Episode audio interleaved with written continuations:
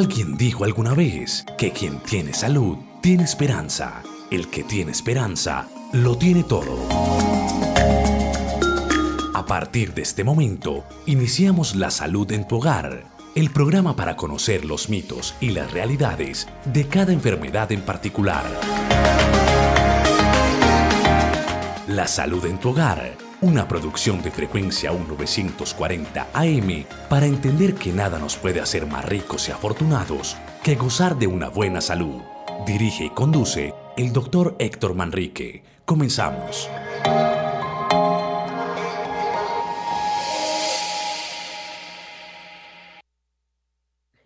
Muy buenos días, estimados oyentes. Muy buenos días, eh, Alejandro. Eh, muchas gracias por estar ahí en la conexión con la gente que nos está escuchando. Y vamos a hablar hoy algunas enfermedades durante el embarazo o desencadenadas por el embarazo. Eh, como de costumbre, eh, Alejo les va a recordar los contactos y los números telefónicos para cuando deseen empezar a hacer las llamadas, estamos prestos a contestárselas inmediatamente. Adelante, Alejo. Doctor Manrique, un saludo cordial para usted y para toda la audiencia de frecuencia 1940 AM y para los oyentes que a esta hora se conectan con este su programa La Salud en tu Hogar. Recuerden las líneas telefónicas 604-340-5213 y 604-340-5256, las líneas telefónicas de la emisora cultural de la Universidad de Medellín, frecuencia 1940 AM para que se comuniquen con este su programa La Salud en tu Hogar y le hagan las preguntas correspondientes al doctor Héctor Manrique sobre la temática que estará manejando hoy, que son las enfermedades durante el embarazo. Pero también, eh, si usted no tiene acceso en este momento a una línea fija y prefiere comunicarse con nosotros por WhatsApp, el número es el 301-619-3392. 301-619-3392, el número de WhatsApp para que nos envíe los mensajes vía texto o vía eh, mensaje de audio. Por este medio no podemos recibir llamadas. Absténganse entonces de llamar por este medio porque es una línea solo de WhatsApp y pues no le vamos a contestar por esa llamada. Eh, no le vamos a contestar esa llamada por ese medio. Entonces, la línea telefónica para que eh, la línea de WhatsApp, perdón, es el 301-619-3392, sus mensajes de audio, sus mensajes de texto a través de WhatsApp. Y le recuerdo por última vez la línea telefónica 604-340-5256 y 604-340-5213. Adelante, doctor, entonces con la exposición de la temática de hoy, que son las enfermedades o algunas enfermedades durante el embarazo. Ok, eh, vamos a empezar diciendo que gracias al embarazo existe vida humana sobre la Tierra. Esa es la razón por la cual nosotros habitamos esta Tierra, eh, secundario a haber nacido de un embarazo. Eh, la mujer embarazada tiene derecho a tener tres clases de enfermedades. Uno, las enfermedades que tienen antes del, del embarazo o las condiciones anormales que tienen antes del embarazo. Dos, las enfermedades comunes y corrientes que les pueden dar estando o no en el embarazo. Y tres, las patologías o enfermedades que son propias del embarazo, que son la razón fundamental del embarazo. Tenemos que hacer algunas claridades eh, cortas, pero que son importantes para que entendamos bien algunas de las enfermedades. Eh, se dice que la embarazada tiene cambios anatómicos y fisiológicos propios del embarazo, que para mucha parte de la medicina se consideran normales. Para otra corriente de la medicina no se consideran normales, puesto que producen alguna queja o algún, poco beneficio en la materna y al contrario tienen que acudir a la medicina para que le hagan algún aporte en mejoramiento de la salud desencadenada solamente por los cambios anatómicos y, fisiológicos que los vamos a, mirar a medida que vamos hablando de algunas enfermedades propias del embarazo. Eh, recordemos también que durante el embarazo hay otros órganos nuevos que generalmente la embarazada o la mujer no embarazada no tiene. Por ejemplo, la placenta es un órgano nuevo que no se tiene cuando la mujer no está embarazada, y la bolsa amniótica. Son dos estructuras nuevas y los dos pueden tener dificultades a la hora de evaluar la salud de una embarazada. Eh, puede haber algunos cambios también en el sistema inmunológico, en el sistema digestivo, en el sistema sanguíneo, en el sistema respiratorio, etcétera, etcétera, por mencionar algunos. Recordemos también muy frecuentemente los cambios que hay a nivel óseo y entre ellos específicamente los cambios a nivel de la posición de la columna que pueden producir algún dolor o algún malestar durante el embarazo, sobre todo en el último trimestre, cuando los cambios son mucho mayores. Eh, en ese orden de ideas, entonces, vamos a mencionar primero algunas eh, condiciones o enfermedades y después, en la segunda parte del programa, vamos a hablar de cada una de las más frecuentes o de las más importantes en el orden de, daño que pueden producir en una materna.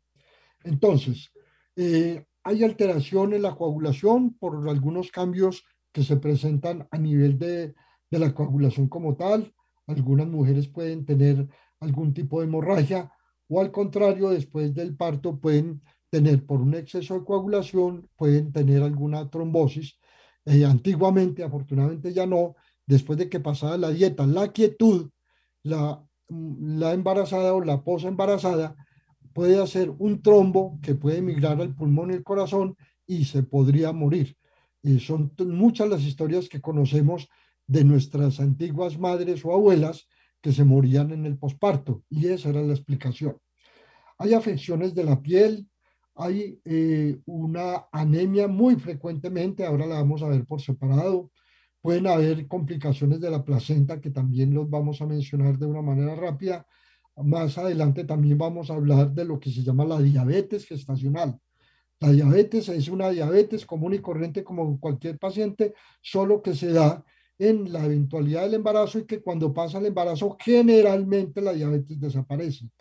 Aparecen los embarazos múltiples que pueden tener algunos trastornos también en, en la madre hasta el final del embarazo y obviamente también de, de, los fetos o los niños recién nacidos.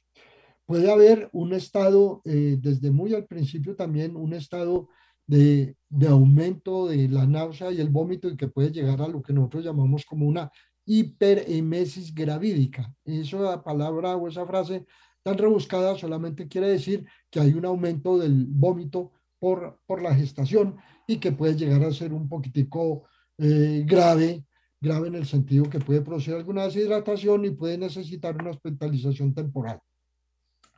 También se pueden presentar por los mismos trastornos de la coagulación, se pueden presentar eh, hemorragias gingivales e inflamaciones de la gingiva que simplemente eh, ocurren eh, en las encías, las encías que son los que sostienen los dientes. Puede haber incompatibilidad de grupo de sangre, ¿sí? También lo vamos a ver hacia el final. Puede haber infecciones urinarias porque hay cambios a nivel de la vejiga, a nivel de los uréteres cambian un poquitico la posición y la vejiga disminuye su capacidad y eso puede acarrear eh, algo de las infecciones, además de que puede cambiar el estado de acidez o básico de la vagina como tal. Eh, puede haber un oligohidramios, que significa que puede haber una disminución del agua en el que sobrenada el feto. Recuerden que el, feto está en una bolsa de agua que hace las veces como de piscina donde el feto no se ahoga porque todavía no respira mientras está dentro del vientre de la madre. Eh, puede haber, al contrario, puede haber un polidramios, que es un aumento de, de esta agua. Los dos tienen riesgos y, por eso es muy importante detectarlos con tiempo. Eh, hay otra patología que es relativamente frecuente, que es un aumento de la presión arterial secundaria al embarazo como tal que se puede controlar fácilmente, pero hay casos extremos donde la presión aumenta y puede convertirse en una preeclampsia, donde hay otros síntomas como debilidad, dolor de cabeza y algunos cambios a nivel de la coagulación. Y el estado más crítico, más grave de esa preeclampsia es la eclampsia propiamente dicha, que puede eh, que puede circular con una, un estado de mayor de dolor abdominal, cefalea, visión borrosa y puede haber hasta convulsiones. Y obviamente muchas veces eh, en esta situación hay que eh, tratar de hacer, de inducir un parto precoz o una cesárea para evitar hasta la muerte de la madre. Entonces, en estos casos, las madres se alivian de esta patología solamente con el nacimiento del bebé. Em, Doctor, tenemos la primera pregunta vía WhatsApp. Bueno, adelante. Nos eh, escribe la señora Diana Carolina, no nos dice su apellido. Nos hace, o le hace más bien al doctor Héctor Manrique la siguiente pregunta. Buenos días, eh, tengo seis meses de gestación. Mis piernas se inflaman demasiado y sobre todo en las noches duelen bastante. Alguien me dijo que esto se debía al peso que yo había adquirido pero otra persona, no he consultado al médico, me dijo que de pronto tenía problemas de circulación o retención de líquidos en las piernas. ¿Esto es verdad? ¿Debo alarmarme y consultar por esta condición? Muchas gracias. Doña Diana, muchas gracias por la pregunta. Nos vamos a ilustrar en varias situaciones. Eh, primero, ah, le aclaro que probablemente no es una hinchazón, sino una, un edema. Edema significa retención de líquidos en las piernas. Eh, una hinchazón es cuando, o cuando ocurre alguna inflamación como tal, secundaria a una infección, en fin, ese es otro tema. Este es una retención de líquidos, una retención de agua y esa agua produce lo que es el edema, que se puede confundir con la hinchazón, pero simplemente que las piernas se ponen más gruesas y uno les mete el dedo y queda como un huequito, lo que nos llamábamos la, la fobea, y eso es lo que nos da el diagnóstico a nosotros de que es una retención de líquidos. Se puede presentar por varias razones.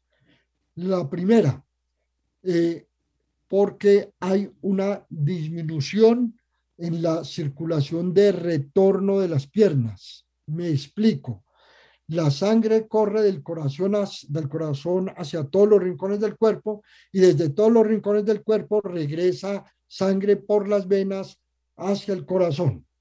En ese recorrido de retorno, de regreso, puede haber por el, peso, por la compresión de, del útero sobre los vasos grandes que vienen desde las piernas, puede haber una reducción de ese retorno entonces la sangre trata como de quedarse, remansarse se dice, trata de quedarse ahí y al quedarse en esas venas puede traspasar hacia los tejidos de las piernas y producir el edema. Esa es una causa. Una otra causa puede ser que hay trastornos cardíacos que antes no se tenían o que también se tenían y esa es la respuesta del corazón, corazón insuficiente que no es capaz de manejar toda la sangre que le llegue y en la explicación de ahora, sangre, hay sangre que se remansa, que se devuelve y ese devolverse de esa sangre hace que pase a los tejidos. Cuando hay edema en las piernas, eh, puede haber edema en otros órganos, en órganos internos como el hígado, como el mismo riñón, como el mismo pulmón, en fin, en cualquiera de los órganos, pero lo que vemos es en la pierna. Eh, esas son eh, las dos causas principales de retención. La otra es el estar muy, muy de reposo, sobre todo muy con las piernas colgantes, sentada o parada. Eso solo también hace que haya un aumento en el volumen de las piernas secundario a la retención de agua. Hay otras causas que no las vamos a mencionar ahora, pero esas son las más importantes. Si se, va, si se acompaña de dolor de cabeza, de malestar general, la causa probable puede ser por la, la, causa cardíaca o otra que no he mencionado ahora, que es el aumento de la presión arterial. Una de las primeras, de los primeros síntomas que se puede presentar cuando hay aumento de la presión arterial también puede ser la hinchazón. Entonces, para resumir, a los seis meses ya usted tiene que haber ido por lo menos unas tres veces a control prenatal. Y esta vez, si no le han controlado el edema de las piernas, debe de ir, porque le tienen que tomar la presión, le tienen que tomar una ecografía al feto, le tienen que eh, mirar cómo está su corazón para descartar cualquier otra condición anómala y de, y de alto riesgo. probablemente no vas a tener problemas, pero eso se lo tiene que decir su médico ginecostetra que le controla el embarazo. Bueno, sí señor, se nos disparó el WhatsApp, doctor. Hoy está como bien interesante esta temática y, todas las, las madres gestantes se volcaron a preguntarnos por WhatsApp. Entonces les recuerdo las líneas telefónicas que también las pueden usar 604-340-5213 o 604-340-5256 y nuestra línea en WhatsApp 301-619-3392. Eh, atendemos la, llamada que nos acaba de entrar por el 3, 604-340-5213 eh, y ya vamos por las de WhatsApp. Muy buenos días, ¿con quién hablamos? Buenos días, Alejandro, y buenos días al doctor. Les habla Guillermo Palacio. Don Guillermo, adelante con su inquietud. Vea, una pregunta muy breve. Durante la gestación o el embarazo de la mujer, así la mujer haya tenido una salud mental excelente, es común que en esta etapa gestacionaria la mujer pueda presentar alucinaciones de tipo auditivo o visual, algo por el estilo. Muchas gracias. Eh, don Guillermo, eh, le quiero contestar de la siguiente manera simple. Una alucinación nunca es normal. Es un estado eh, mental neurológico alterado y si la, la embarazada antes de ha tenido algún compromiso mental, de salud mental, ya sea depresión, ya sea ansiedad o excitación, eh, no tiene por qué desencadenar una alucinación. La definición de alucinación es que yo vea o sienta cosas que no son reales, a diferencia del término de ilusión o ilusionismo, que es que yo veo eh, los objetos de, o los escucho de manera distorsionada, pero son los objetos de siempre. En la alucinación no hay un objeto, hay una, eh, la audición de un sonido, de un ruido que no existe sino para esa persona, o una visión de algo que no ve sino esa persona. No es normal y se debe consultar inmediatamente. Aprovecho la pregunta de don Guillermo para adelantar algunas cositas en cuanto a la salud mental. Durante el embarazo, por todos los cambios que hay, los cambios hormonales que no hayamos ni mencionado siquiera, se puede presentar una, una depresión durante el embarazo. También se puede presentar ansiedad y a veces se conjugan la depresión y la ansiedad. Hay una patología muy, muy, muy del posparto que se llama depresión por posparto es bastante frecuente y hay que atenderla porque puede traer al traste la salud mental de, la paciente por algún tiempo importante y obviamente esto se refleja en la capacidad de la, de la embarazada o posembarazada de la atención del bebé. Entonces hay que tener mucho cuidado, es frecuente, tiene una explicación fisiológica importante, no es tan dramática, no es tan patológica, pero hay que atenderla porque puede tener repercusiones. Eh, eh, esta es la respuesta, don Guillermo, a su inquietud. Sigamos adelante, Alejandro. Claro que sí, doctor. Eh, le recuerdo las líneas entonces, 340-5256, 340-5213. Recuerden que hay que ponerle ya el 604 antes. La forma de marcar cambió. Entonces es 604-340-5256 y 604-340-5213, WhatsApp 301-619-3392. Nos pregunta la señora Janet Cano. Dice de la siguiente manera, doctor, desde eh, tengo ocho meses de embarazo, ya casi próxima a, tener a mi bebé.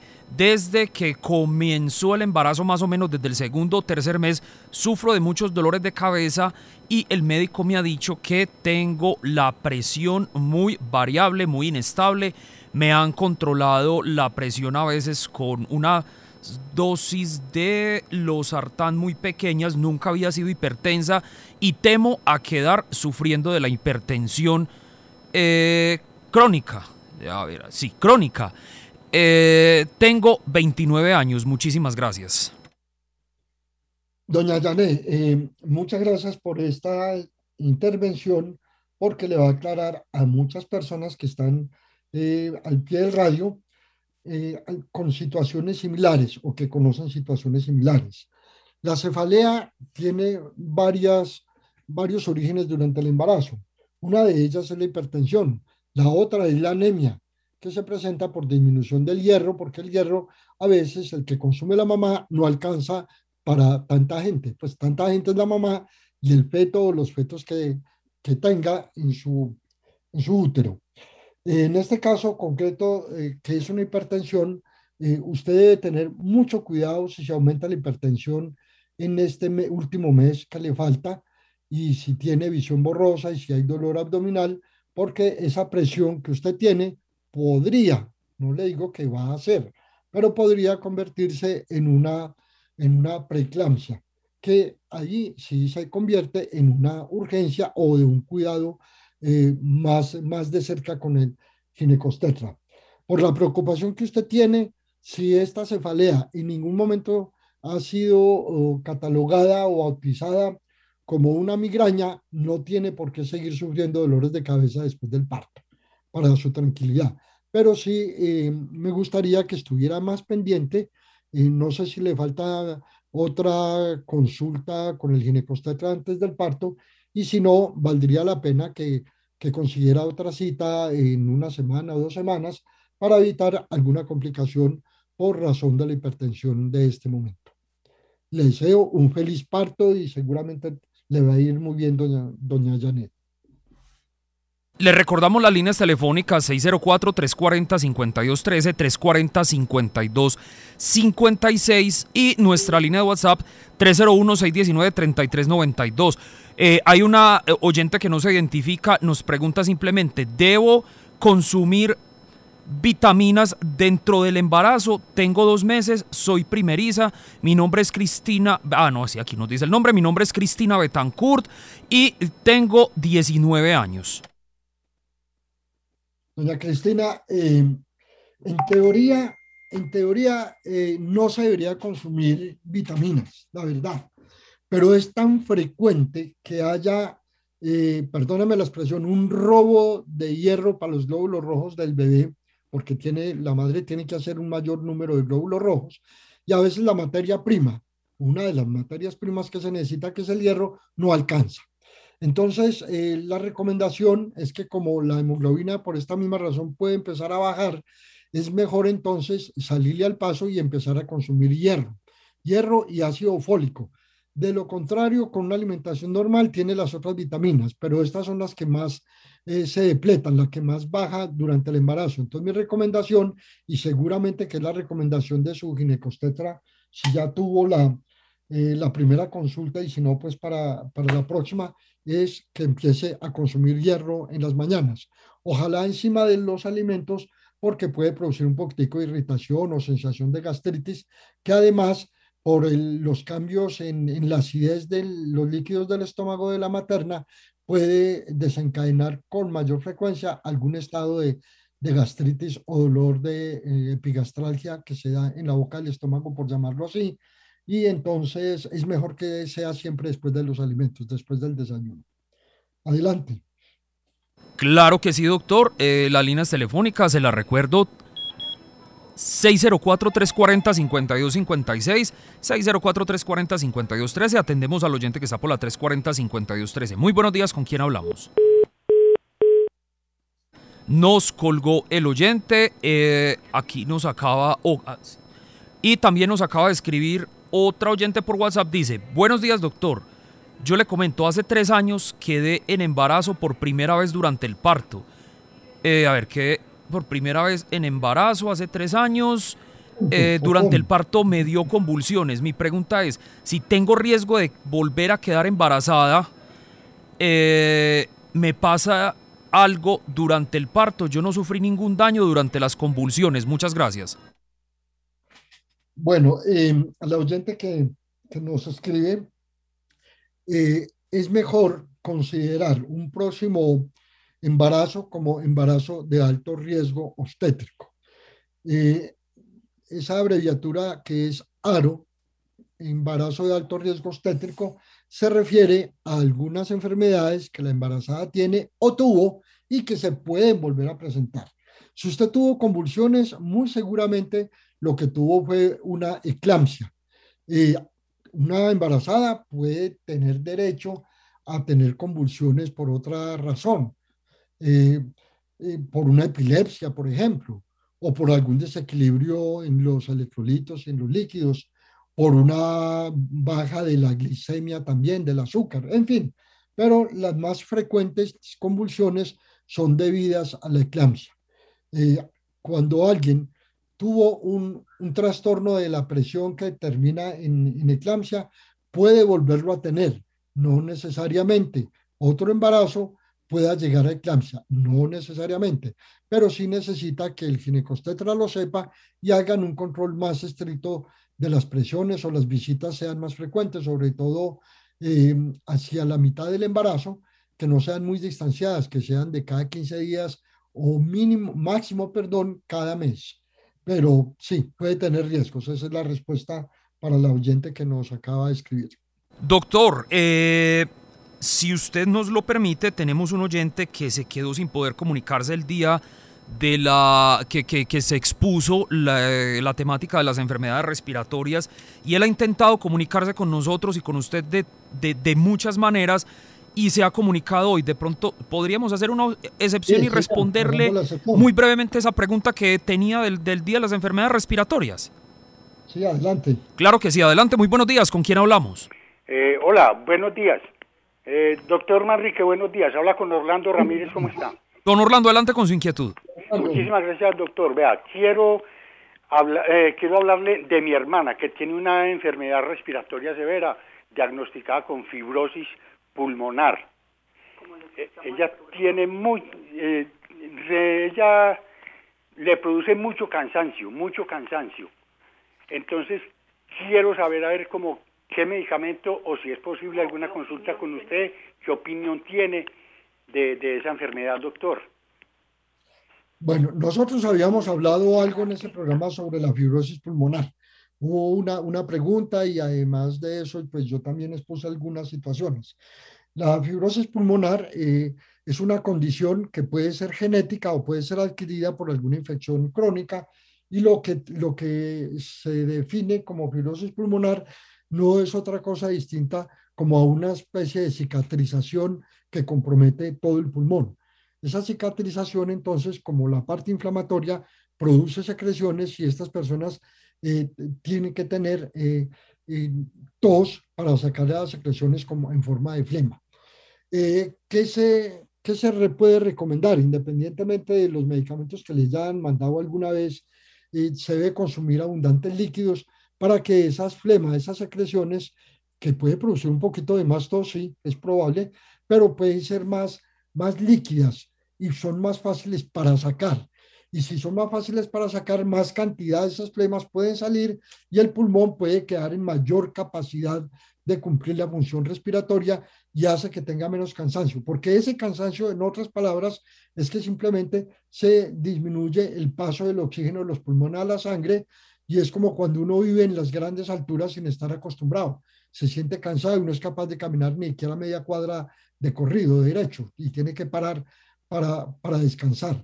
Em, entonces, en la fibrosis pulmonar, además de los medicamentos que le manden para la inflamación y para y los fluidificantes, que hacen que las secreciones sean más líquidas, más sueltas, más fácil de salir, se puede ayudar mucho con, con los líquidos. Eh, buena cantidad de líquidos, que puede ser agua, jugos, eh, ojalá con poco endulzante para no aumentar el, número de calorías, sino aumentar de peso. Pero esa es, ese es el aporte que yo le puedo hacer para su hermana. Bueno, esperamos que a nuestro oyente le haya sido aclarada su inquietud. Le recuerdo las líneas telefónicas 604-340-5256 y 604-340-5213. Nuestra línea de WhatsApp 301-619-3392. Eh, otra pregunta eh, vía WhatsApp eh, nos escribe, bueno, no se nos identifica la oyente, nos pregunta si sufro de azúcar baja, tengo algún riesgo si vuelvo a quedar en embarazo. Para la oyente, es importante que mantenga buenos controles de azúcar. en un embarazo, pueden ocurrir varias situaciones con respecto a lo del azúcar.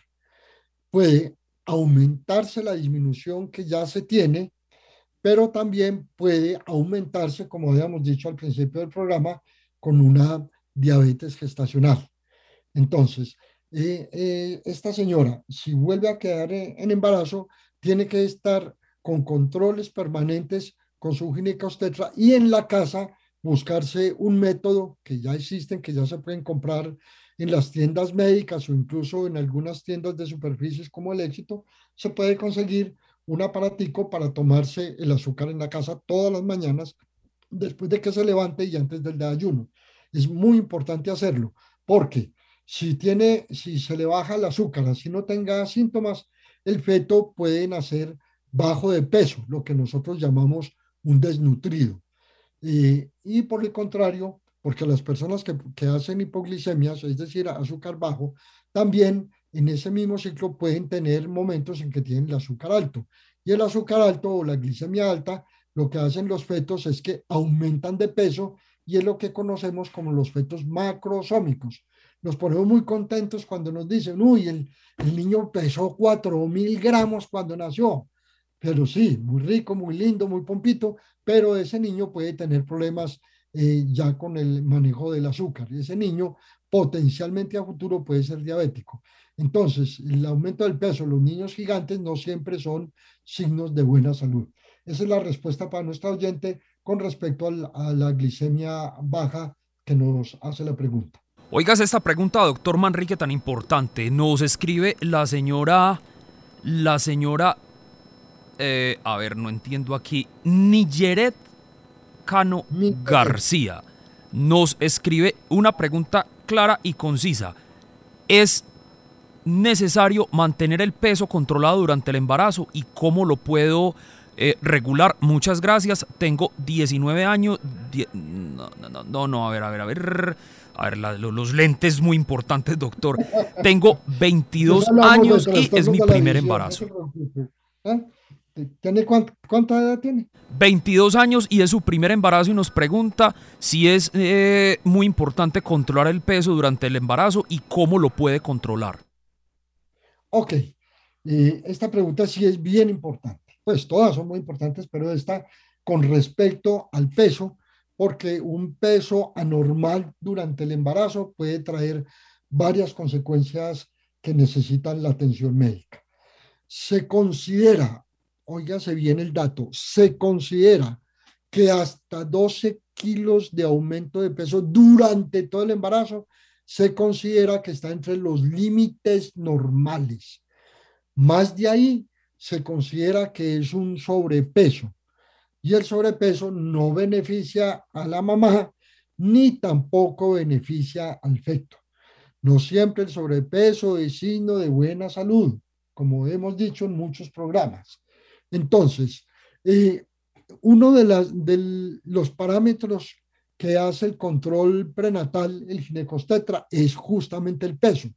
Y él le va diciendo, este peso en este mes, que te ganaste un kilo, que te ganaste kilo y medio, lo vamos a considerar normal.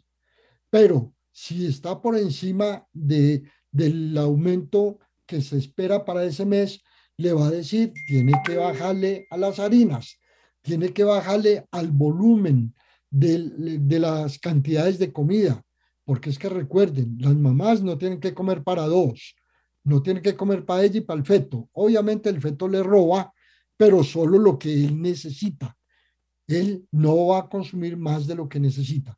Entonces, simplemente con una alimentación normal, cuidándose, dijimos ahora del hierro, del ácido fólico, las vitaminas normales y las harinas normales, las calorías normales, cualquier sobrepeso hay que controlarlo como en una mm, persona que no esté embarazada. Hay que controlar los excesos de peso, disminuyendo las harinas, disminuyendo los dulces, pero para eso el ginecostetra le da alguna ilustración y si a veces no puede, la debe remitir a, a una nutricionista. Las nutricionistas son el brazo derecho de los médicos en muchísimas patologías y en esta en especial es de bastante ayuda para no tener una ganancia de peso muy grande. Esa es la respuesta para doña Milleret Cano que acaba de hacer la pregunta sobre el peso y control. Las líneas telefónicas 3, eh, eh, eh, ay Dios mío, 604-340-5213, 604-340-5256 y la línea de WhatsApp 301-619-3392. Óigase, esta buena pregunta también, doctor, no se identifica la oyente. Nos pregunta, tengo 25 años, es mi segundo embarazo. En el primer embarazo los niveles de calcio en mi cuerpo bajaron en este segundo embarazo ya el médico me dijo que me estoy descalcificando. ¿Cuál, eh, cómo puedo evitar esto? Es una constante o será más bien una constante durante todos mis embarazos. Debo consumir calcio. Muchísimas gracias. Eh, bueno, para nuestra oyente, eh, les recuerdo que el calcio y la vitamina D andan de la mano. La vitamina D es como llamarlo de alguna manera el transporte del calcio a los huesos. Si no le está llegando el suficiente calcio a los huesos, necesita, uno, o consumir más calcio, o dos, mejorar la condición de la vitamina D. Recordemos que la vitamina D se puede eh, procesar en el cuerpo de todas las personas a través de los rayos ultravioletas de los rayos del sol.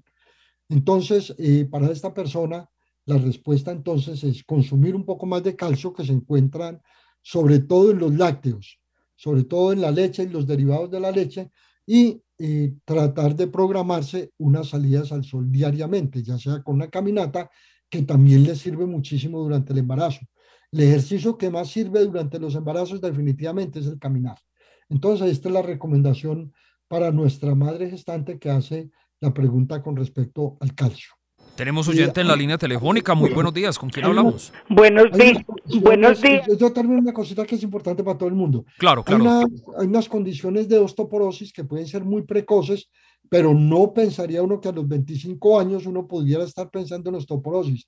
Pero puede ser una condición que nuestra oyente puede tener y más adelante, cuando salga del, del parto, debe ir a, a una consulta especializada para que le hagan algún, alguna mejora en este sentido y evitar una osteoporosis precoz. Adelante. Excelente. Adelante con nuestra oyente que nos llama por la eh, línea 340-5213. Muy buenos días. Buenos días. Habla Rosita aquí del barrio San Javier. Excelente. Eh, doctor, para comentarle que pues con mucha pena y todo, tengo una, una rasquiña en la parte vaginal, atrás y adelante, que a veces me, me pone, no, pues es que ya no puedo ni salir a la calle porque donde le agarre a uno eso en la calle, qué pena. Eh, compré el Lomecan, en lo mecal al, al 2% y pues con mucho respeto me costó carito, casi 30 mil pesos, pero los óvulos no, sino la crema. Y, con mucho respeto no me sirvió para nada. Muchísimas gracias y un feliz día. Eh, doña Rosita, yo le recomiendo que consulte porque el prurito puede ser varias condiciones, desde una simple alergia, desde algo que nosotros llamamos en los niños pañalitis, que también le puede dar a los adultos, que es una reacción a los residuos de, la orina, eh, puede ser una infección, eh, puede ser una alergia. por la radio me daría mucha dificultad pues acertarle a usted, doña Rosita, y no sabría pues qué medicamento recomendarle en ese sentido yo creo que necesita un diagnóstico. Hay muchas otras enfermedades que pueden producir prurito o rasquiña, como le decimos, y para eso sí es mejor que vaya donde el médico general, si él de alguna manera, de la DPS, si él de alguna manera le puede ayudar, o si no, que le dé una, una cita, ya sea para el ginecólogo y o al dermatólogo. Pero esa es mi recomendación, doña Rosita. Excelente, doctor. Esperamos que le haya sido aclarada la respuesta a nuestra oyente. Le recuerdo las líneas telefónicas 604-340-5213, 604-340-5256, la línea de WhatsApp 301-619-3392. es que, doctor, hoy han hecho unas preguntas vía WhatsApp que definitivamente son muy necesarias y son cosas que de pronto las madres gestantes, sobre todo las primerizas, eh, tienen muchas dudas acerca de esto y son muy cotidianas. Escúchese esta. Alejandro, Alejandro, entonces de una vez, de una vez por todas, hagamos un segundo programa. Excelente. Porque ya sé que va a haber mucha necesidad. Claro que sí, me parece muy bien. Dice así, mi nombre es Adriana Tamayo, tengo 23 años, llamo desde el corregimiento de San Cristóbal, escribo más bien, desde el corregimiento de San Cristóbal, soy primeriza. Mi pregunta es la siguiente, noto que, ah, tengo tres meses de embarazo, noto que desde que estoy en embarazo he desarrollado ciertas alergias a muchos alimentos, por ejemplo, al maní, a los mariscos y al banano. ¿Esto va a ser una condición eh, para siempre o es solo durante el embarazo, puesto que antes podía comer estos alimentos y no tenía ningún problema? Muchísimas gracias. Eh, interesante la pregunta, doña Adriana. Eh, muy seguramente usted tiene la predisposición de tener alergia a estos alimentos. Has mencionado dos de los tres, dos que definitivamente tienen una alta incidencia en alergias, que son el maní y que son los mariscos.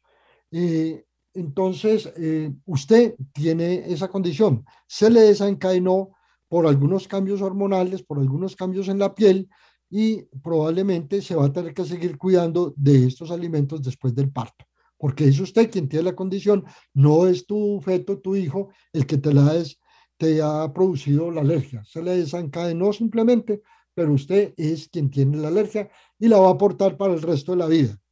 No quiere decir que sea grave, ni que se vaya a morir, ni que va a estar en condiciones muy, muy precarias en alguna persona en la vida, pero sí las debe evitar, a menos de que de pronto con el transcurso del tiempo se haga a una una desensibilización de, las sustancias que le están produciendo la alergia, que eso es tema pues de pronto de otro programa, aunque en alguna vez ya lo hayamos mencionado aquí mismo.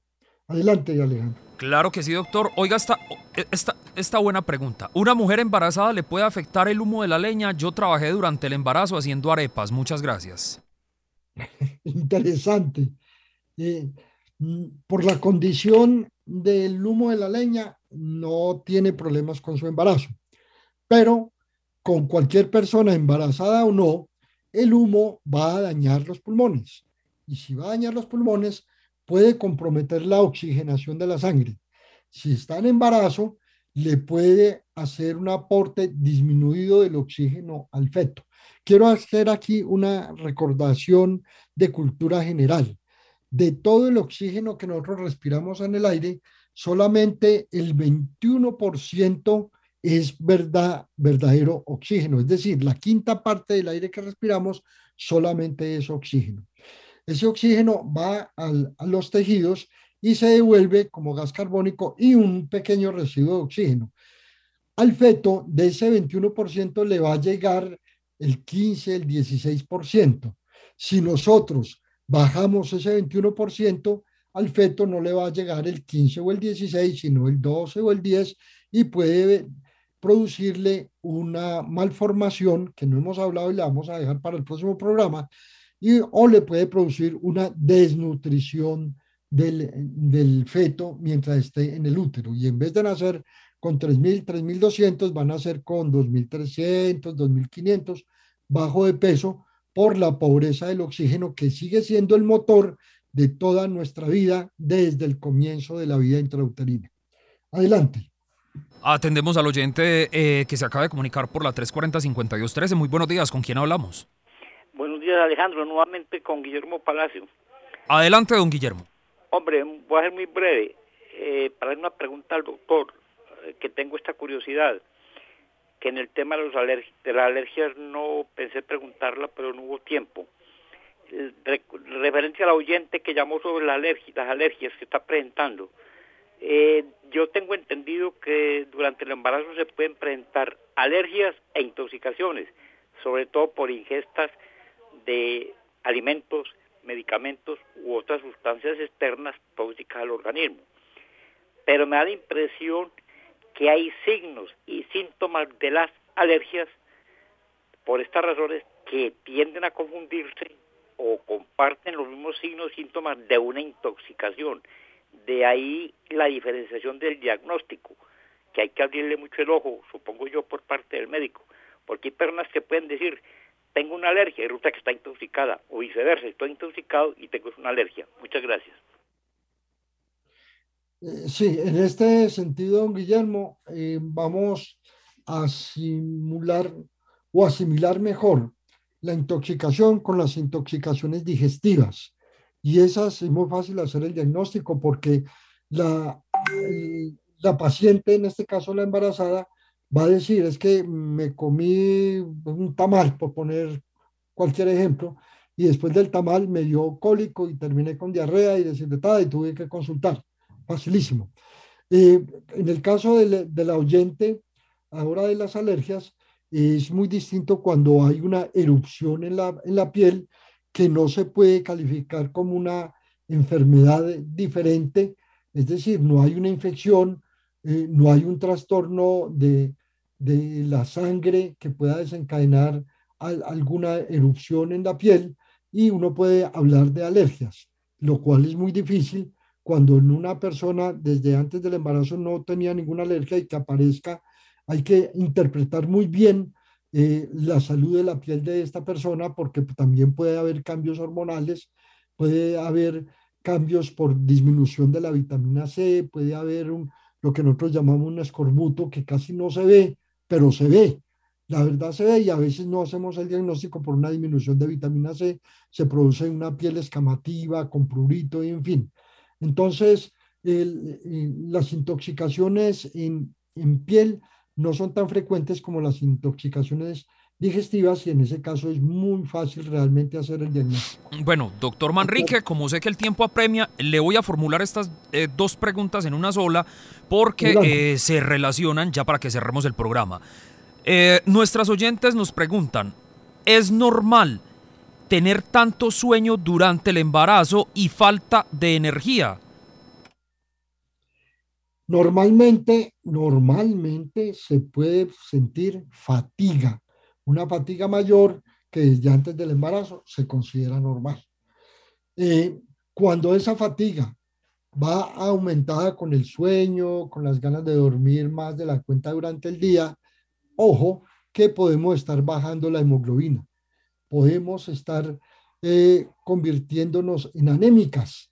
Y la anemia, uno de los síntomas, además del dolor de cabeza, de la fatiga fácil, del cansancio, puede producir sueño también. Entonces, una siestecita normalmente no pasa nada, ese es el único sueño que tengo durante el día, dice la materna, y la fatiguita, pues, pero me quita algo de fuerza, pero yo puedo hacer los oficios y las cosas que normalmente hago en la oficina o en el trabajo no pasa nada. Pero cuando eso se aumenta, cuando eso se convierte en una batalla diaria, ojo, que lo más seguro es que están empezando a hacer una anemia y ahí necesitamos el hierro, necesitamos una mejor alimentación con una orientación del ginecostetra o de la nutricionista. Bueno, excelente, doctor Manrique. Yo creo que podemos dar por terminado el programa por el día de hoy. invito para que hagamos un segundo programa porque quedan muchas cosas por decir y muchas cosas por preguntar acerca de las enfermedades durante el embarazo. Tengan todos un muy buen día, síganse cuidando, sobre todo las maternas, que son pan nuestro de cada día, que las queremos mucho y las queremos contemplar y cuidar para el resto de la vida. Vacúnense los que no han hecho la vacuna. Alejo, como siempre, mil gracias. Sin ustedes imposible este programa. Terminamos La Salud en tu Hogar, el programa para conocer los mitos y las realidades acerca de cada enfermedad en particular. La Salud en tu Hogar, una producción de frecuencia 1940 AM para entender que nada nos puede hacer más ricos y afortunados que gozar de una buena salud. Con la dirección y presentación del Dr. Héctor Manrique.